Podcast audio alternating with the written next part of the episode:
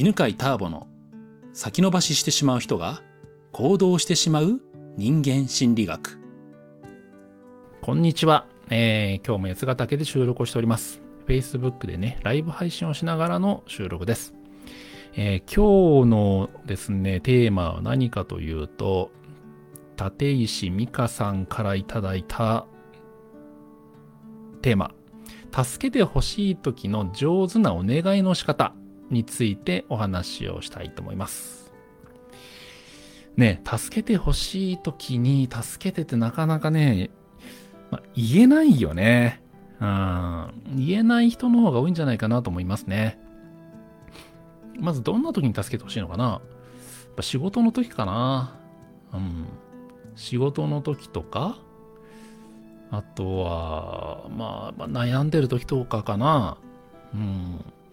何かね、人間関係で悩んでるとかね。うん、将来のことで悩んでるとかね。まあ、そんな時にちょっと気分が暗いなとかね。っていう時に、うん。まあ、誰かに助けてほしいなとか、誰かに話聞いてほしいなとかね。アドバイスが欲しいなと思っても、遠慮する時あるよね。うん。それはね、もう自分もありますね。あの、そう。この、今ね、そう、ライブ配信してるんですよ。Facebook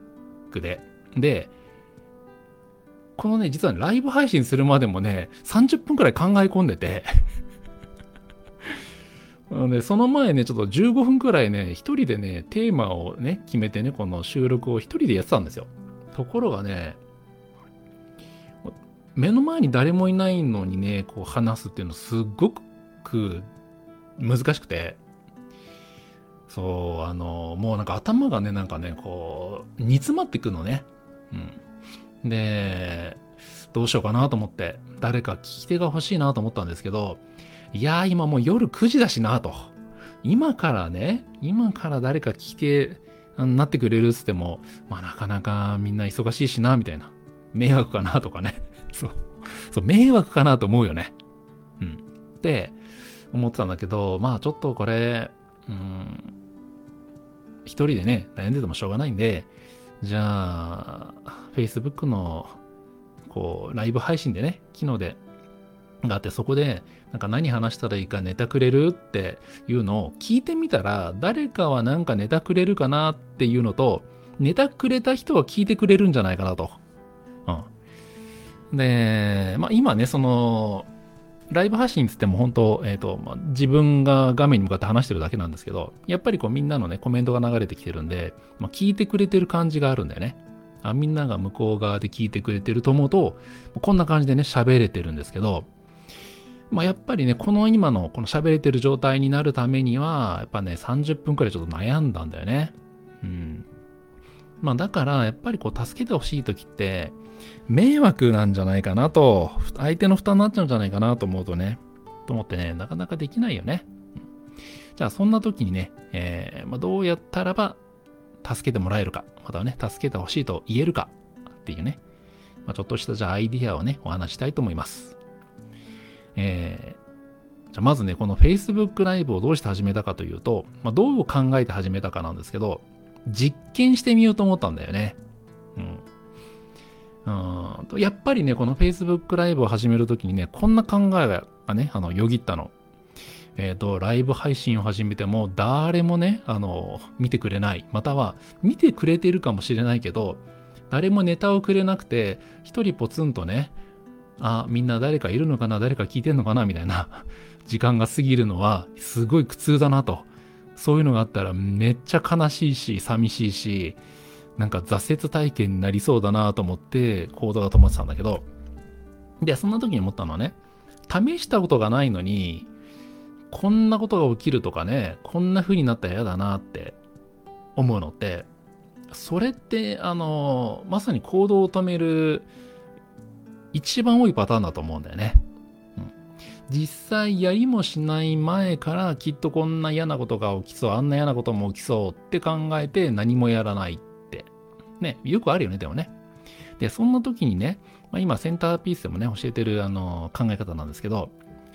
実験してみるっていうね、うん考え方があるんですよ。やったことがないならば、試しにやってみる。だから、あの、うまくいかせようと思ってね、まあ、その成功させる。うん今回で言えば、Facebook ライブを、えーこの、ポッドキャストの収録に使うことを成功させようと思うと、失敗した時の挫折が大きいじゃない、うん、だから、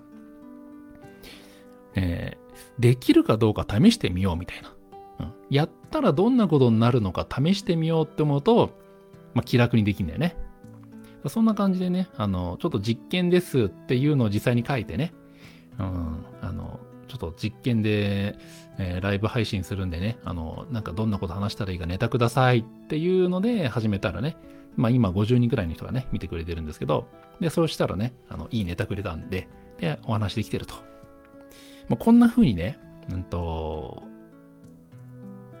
こういうことをやったらば、なんか嫌なこと起きそうだからどうしようかなって悩んでるときは、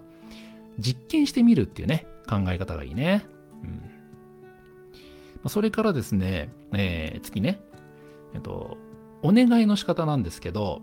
えーこれね、あの、お願い、逆に言うとそう、お願いされた時にね、嫌な気持ちになるのってどんな時かって考えた時にね、なんか、こう、重荷になるのって嫌じゃない？なんか、しなくちゃいけない感じになった時に、助ける側って、なんか、嫌な気持ちになるわけ。っていうことは、気楽に助けてもらえるようなね、あの、言い方が良くて、えーそれがね、あの、と、目的をちゃんと伝えるっていうのが大事で、えっ、と、責任取んなくてもいいから、とりあえずあの、ココメントで思いついたものだけくださいみたいな。うん。例えばね、あの、もっと具体的に言うね、うんと、うん、フェイス、じゃあ、ポッドキャストの収録をうまくいかせるのを手伝ってくださいだと、ちょっと重たいよね。うん、うまくいかせるかどうかっていうのの責任が肩にちょっと乗ってきてしまうから。うん、だから、あの、ネタをコメントでくださいくらいだったらば、あ、じゃあ、思いついたらは送ればいいんだなっていう感じで気楽になるよね。うん。だからね、えっ、と、頼まれた人の、こう、重荷がね、軽くなるようなね、あの、まこれくらいのことでいいのでお願いします、みたいな。っていう気楽なお願いがいいですね。もう、助けてください、みたいな。私を穴から救い出してくださいって言うと、ね、あの、それ言われた人は、助け出せる自信がないんだよね。で、そうするとね、なんか自分が助けたことでね、なんかあの悪い結果になったら申し訳ないと思ってね、あの手が伸びなくなるし、あとは、その助けようと思って失敗した時の、その、なんつうのかな、失敗体験なんてしたくないじゃん?うん。だから、こう、助けてくれなくなっちゃうんだよね。ということでね、あの、助けをお願いするときは、えー気楽な感じで助けてねって、コメントだけでもいいからとかね、まあ、そういうのがいいよね。うん。まあ、そんな感じですかね。ええね、助けてほしいときね、あのーついつい、うん人の迷惑になるんじゃないかなとかね、うん、なんか、こんなこと言ったら申し訳ないんじゃないかなと思うかもしれませんけどね。えーまあ、意外と、ね、試しに言ってみると、えー助けてくれたりもしますね。うん。あ、とね、そうそう、もう一個あった、もう一個あった。そう。えっ、とね、もう一個言おうと思ったのがね、うーんと、手続きをね、簡単にするっていうのがあって、これね、ついこの間ね、あの、センターピースの受講生の人が、えーまあ、あることをね、みんなに手伝ってほしいって投げかけたんだけど、えー結局ね、誰も助けてくれなかった、手伝ってくれなかったっていうのを残念がっていて、どうしてなんですかねっていう相談を受けたわけ。で、実はそのね、あの、投げかけたところを見てたんだけど、それね、そのちょっとね、手続きが煩雑だったんだよね。まあ言ってみればね、まあちょっとあの、違う例でね、あの、例えて話すと、えーちょっとじゃあ、おあるお店の売り上げのアップのために、えースタンプカードを作ってくださいみたいな。で、そのスタンプカードはですね、えっ、と、あるホームページから、えー名前と住所を入力すると、えー郵送で送られてきますので、お願い、みんなお願いします、みたいな。っていうと、これめんどくさいよね。例えばそのね、投稿がね、メールだったりね、SNS 流れてきても、あるそのサイトを開いて自分の名前入力して、ほんで、郵送をお願いしなくちゃいけないっていうね。それだけでめんどくさくなってしまうので、その、助けてほしい時にはね、うん、アクションをね、少なくするっていうのがね、重要ですね。そうそう。あの、この Facebook ライブね、なんで使おうかと思ったかっていうと、あの、勝手に流れんだよね、これね。Facebook 開くとさ、なんか勝手に流れてくんじゃん。で、なんか勝手に喋ってるやつをね、見るかどうかね、あの気分で決められるから。うん。ま、だから気楽にね、そのアクションせずにね、えー、まあまあコメントしてあげようかなみたいな気持ちになれると思うんで、まあ選んだんですよね。っていうようにね、えー、そうそう。助けをお願いするときは、相手のアクションが少ないようにお願いするのがいいです。うん、でちなみにね、これね、あの、マーケティングの鉄則でもあるんだよね。マーケティングってね、あの、まあ、お客さんをね、集めるときに、例えばホームページでね、こう案内があって、で、申し込みページはこちらですみたいな感じで、案内と申し込みページ別にするとですね、申し込みのね、あの、率がね、ガクンと下がるというのがあるの。つまりね、その見てる人がね、うんと、たったワンクリックだよね。ワンクリックするのがめんどくさいってあるよね、それね。あの、SNS もあるじゃん。あの、こちらにあの詳しくありますってあるけど、そっか、これクリックしないと詳しく見れないのか、じゃあいいやって思うことってめちゃめちゃいっぱいあるじゃんうん。つまりね、人ってね、もうクリックだけではめんどくさいんだよね。うんだからなるべくですね、その、アクションを少なくして、その申し込みをあのしてもらうんだったらば、説明のページの下側にね、えー、その申し込みのね、フォームを作るというのは、マーケティングでも大事ですね。はい。まあ、だから結局あれだね、あの、助けてほしい時っていうのは、相手の行動がね、しやすいような助けの声の書き方っていうのが大事っていうことでしょうかね。はい。ということで、いやー、いい感じで話せましたわ。立石美香ちゃん、ありがとうございます。今日の内容は、助けてほしい時の上手なお願いの仕方についてお話をしました。えー、ね、まさに、ね、助けてもらったおかげで、今日の収録ができたということで。で、そうそうそう、案内があります。ちょっとね、もうもしかしたら満席になっちゃってるかもしれませんけども、センターピースの1日集中講座がですね、今募集中です。えー、3月に開催しますね。えー、3月の、今空いてる日程だけ言うと3月25日、3月の26日、4月の3日が東京の会場です。で、大阪の会場は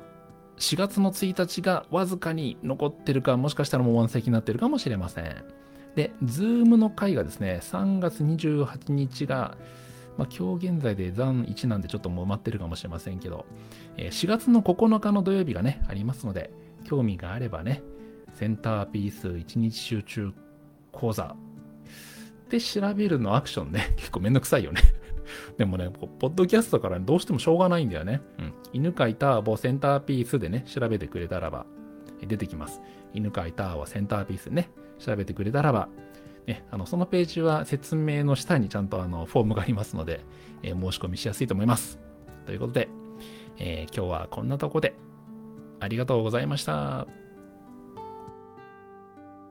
この番組は犬飼ターボ、ナビゲーター竹岡由伸でお送りしました。